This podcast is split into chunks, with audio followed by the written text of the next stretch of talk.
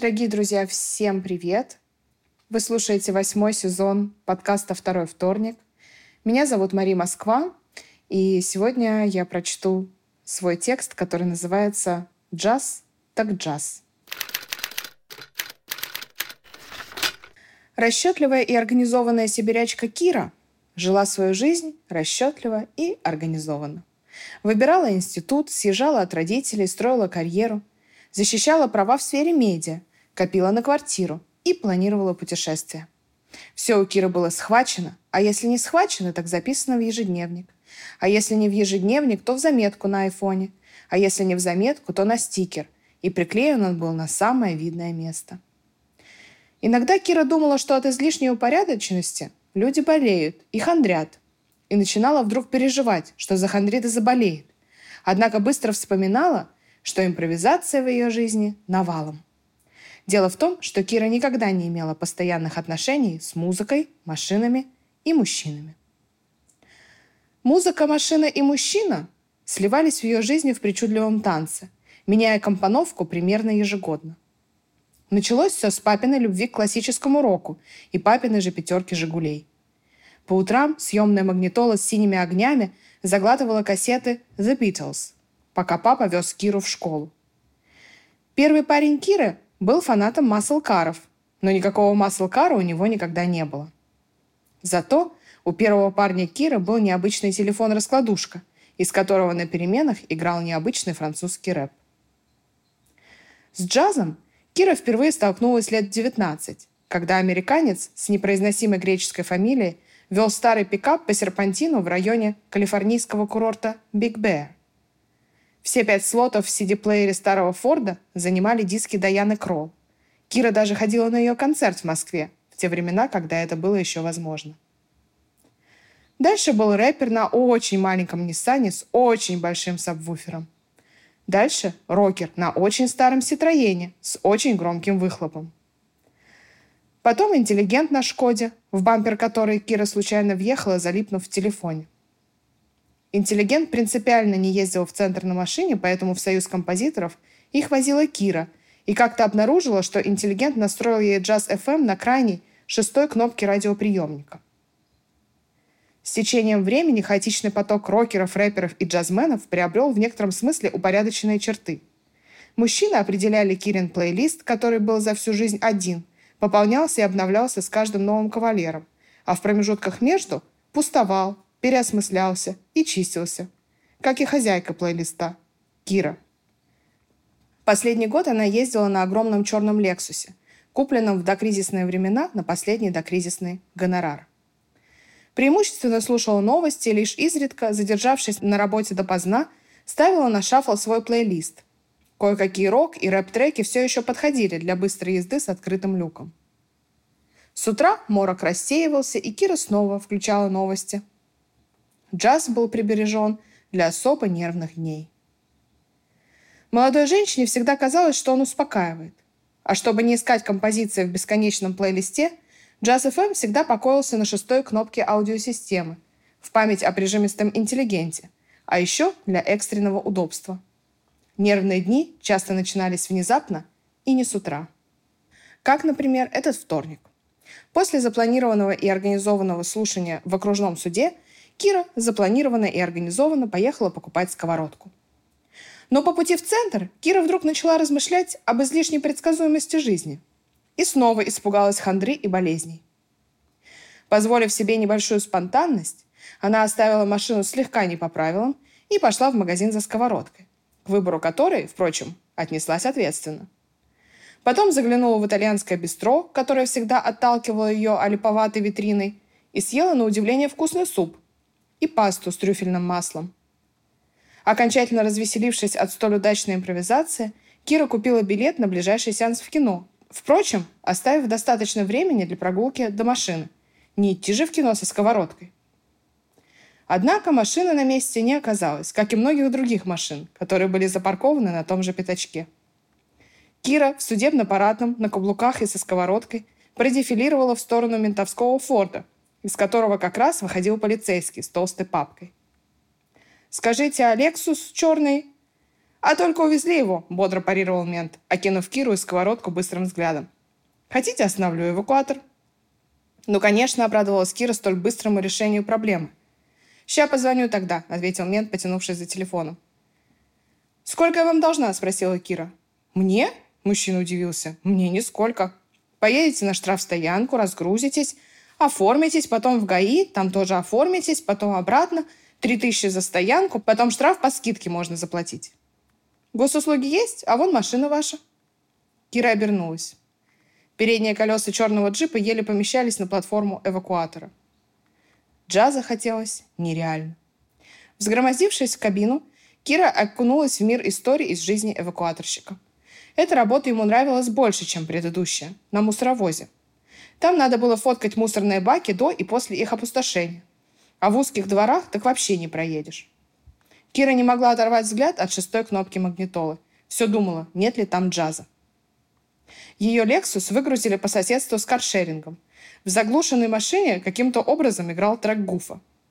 Из пыльной будки на штрафстоянке орала песня ДТТ. Дворик ГАИ был заставлен машинами, будто кадр из фильма «Такси». Помимо двери в ГИБДД, в этом дворике была еще одна дверь, странным образом стилизованная под японский храм, из которой доносились звуки «The Queen». В самом же ГАИ хрипело наше радио. Поздним вечером, спустя 6 часов после покупки сковородки, Кира наконец оказалась на выезде со штрафстоянки.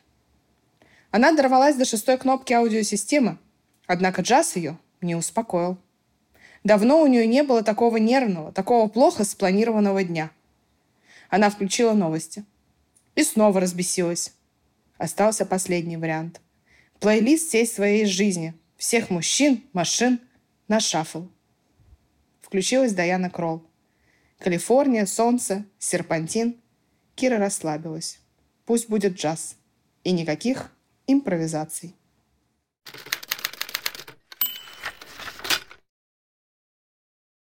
Мария, я твой фанат. Браво. Так, не отключайся, я тебя рядом с микрофоном помес... нет, нет. поместила, так да, что... Попробуй. Ты слышала, что я тебе сказала? Я твой фанат.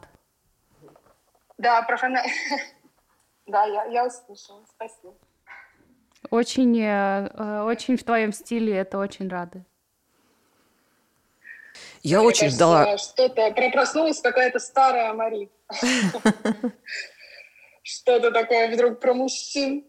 Да, да, про машины, про музыку. Но я, я сейчас, я правда слушала и прям тебя представляла во всех этих ситуациях.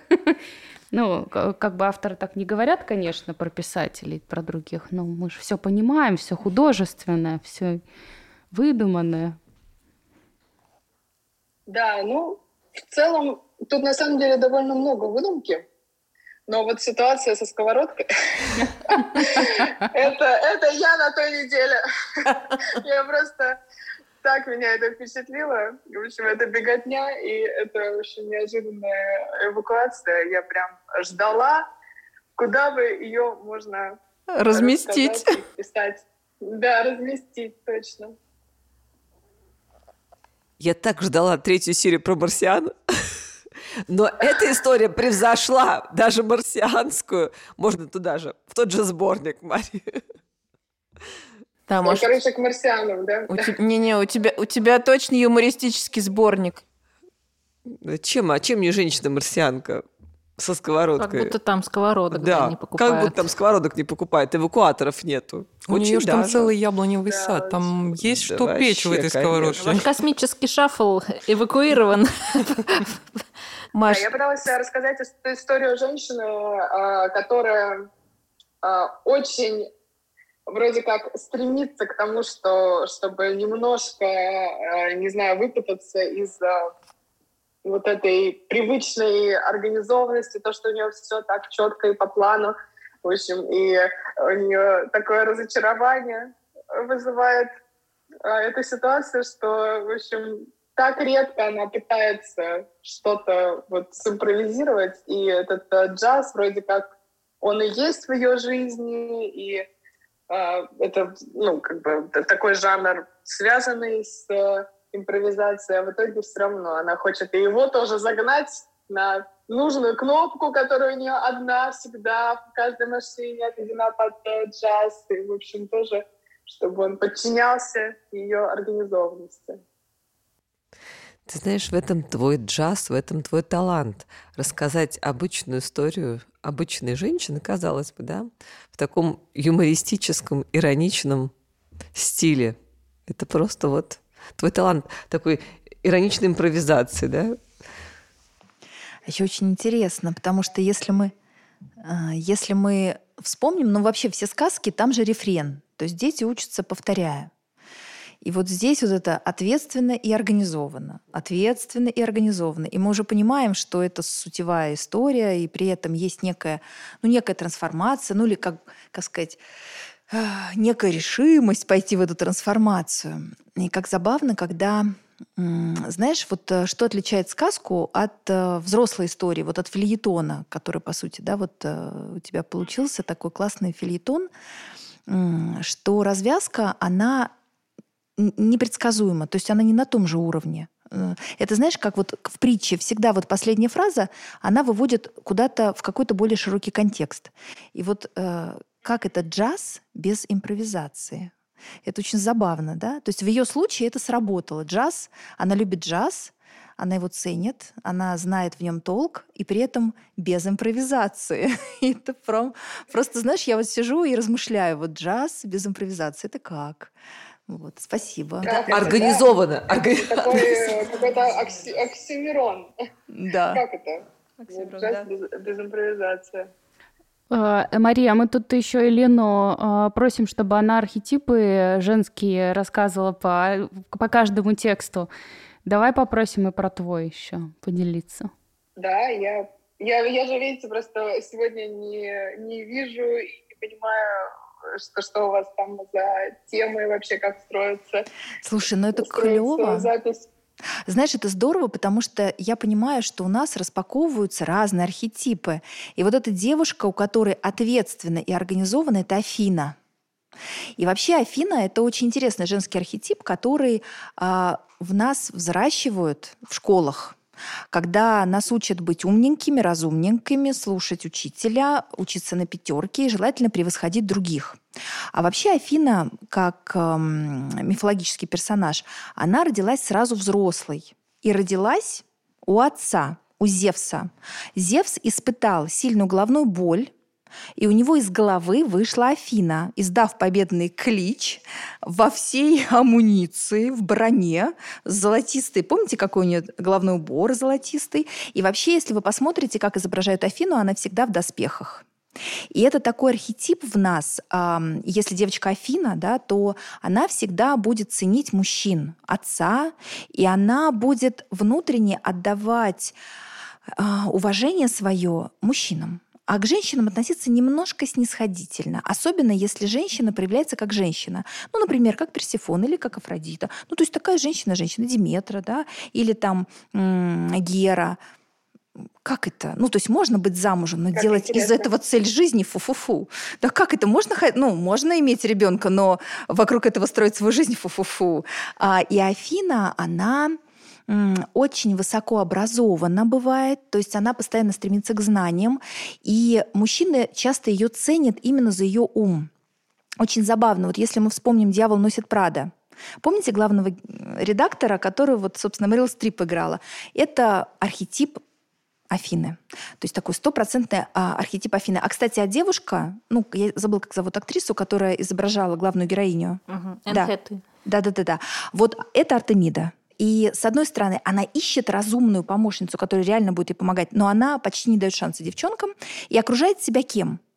Дурами. Я извиняюсь за прямоту. Ну, то есть кто там в модном доме? Да, вот эти цоколки. Цоколки, да. Цоколки. Да, она находит себе такое место, где все ее настоящие соратники будут мужчины.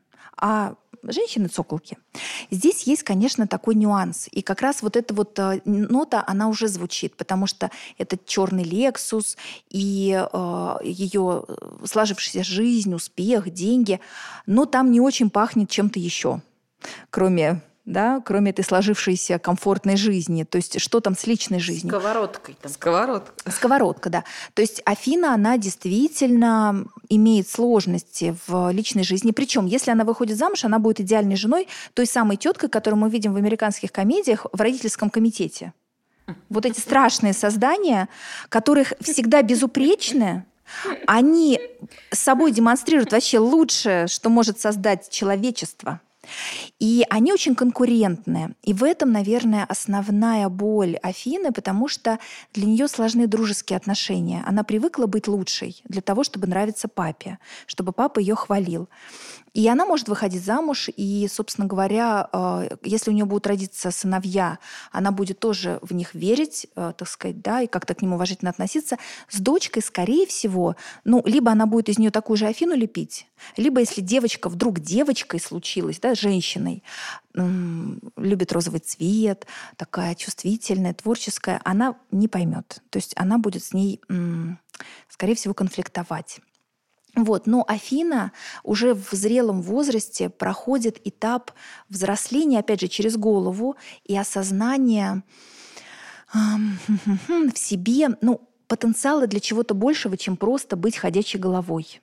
И часто это действительно связано с тем, что она теряет что-то, да, то есть, например, дети вырастают, те самые э, сыновья, в которых она так много вложила, они выросли и пошли строить свою жизнь, а муж, в которого она так много вообще сделала для него, создала суперкомфортную жизнь, взял и ушел какой-то ужасный, неряшливый и вообще бардачный персифонки.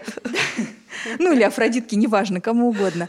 Потому что в этих отношениях может не хватать тепла для мужчины. А ну, в какой-то момент же мужчина, он может с этим смиряться, но в то же время может и нет. И тогда она может э, прорасти в какие-то другие роли, открыть себя совершенно с другой стороны. Но если говорить в целом про Афину в каждой из нас, это же архетип, он есть в каждом из нас, это очень полезно, потому что рефлексивность, осознанность, умение ставить цели, к ним двигаться, это все Афина. Когда мы учимся, мы питаем свою Афину. Поэтому уважительно к ней а, кстати, был еще один очень пикантный эпизод.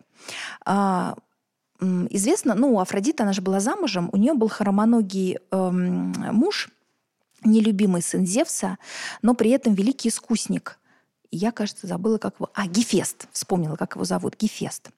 Он был некрасив, хромоног, но при этом величайший мастер своего дела. И вот э, Афродита, представьте, самая вообще прекрасная из богинь, она его полюбила и была за ним замужем, но это не мешало, конечно, ей изменять своему мужу.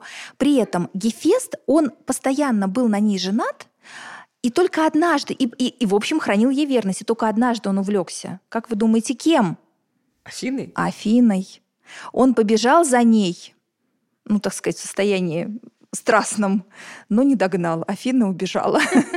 Поэтому вот представьте, да, в Афине... Хотела заменить, но не Я представляю, хоть, хоть.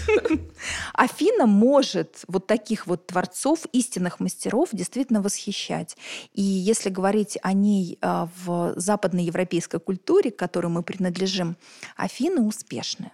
То есть вот эта афинская составляющая, то, что позволяет покупать черные лексусы. И сковородки. Тефлоновые. И сковородки Гефест.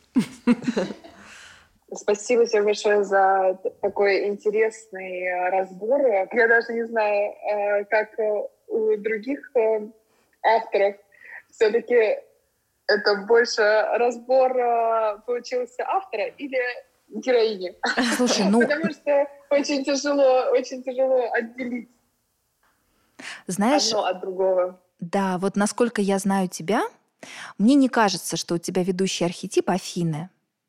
И я думаю, что все-таки вот тот концентрат ответственно и организованно — это твоя героиня. Поэтому скорее это был разбор героини. Ну, как я это чувствую. Ну, да, и Афины у нас еще не я, было я, я, да. сегодня. А, еще не было, я поняла. Да, была у нас, кстати, еще вообще не повторились, Артемида, да, да Гестия. Так что, мне кажется, мы соберем золотой сбор. Весь, весь пантеон, да? Мы сегодня соберем героинь. Богинь. Дорогие друзья, спасибо за внимание. Надеюсь, вам понравилась моя джазовая импровизация. А, подписывайтесь на соцсети нашего подкаста.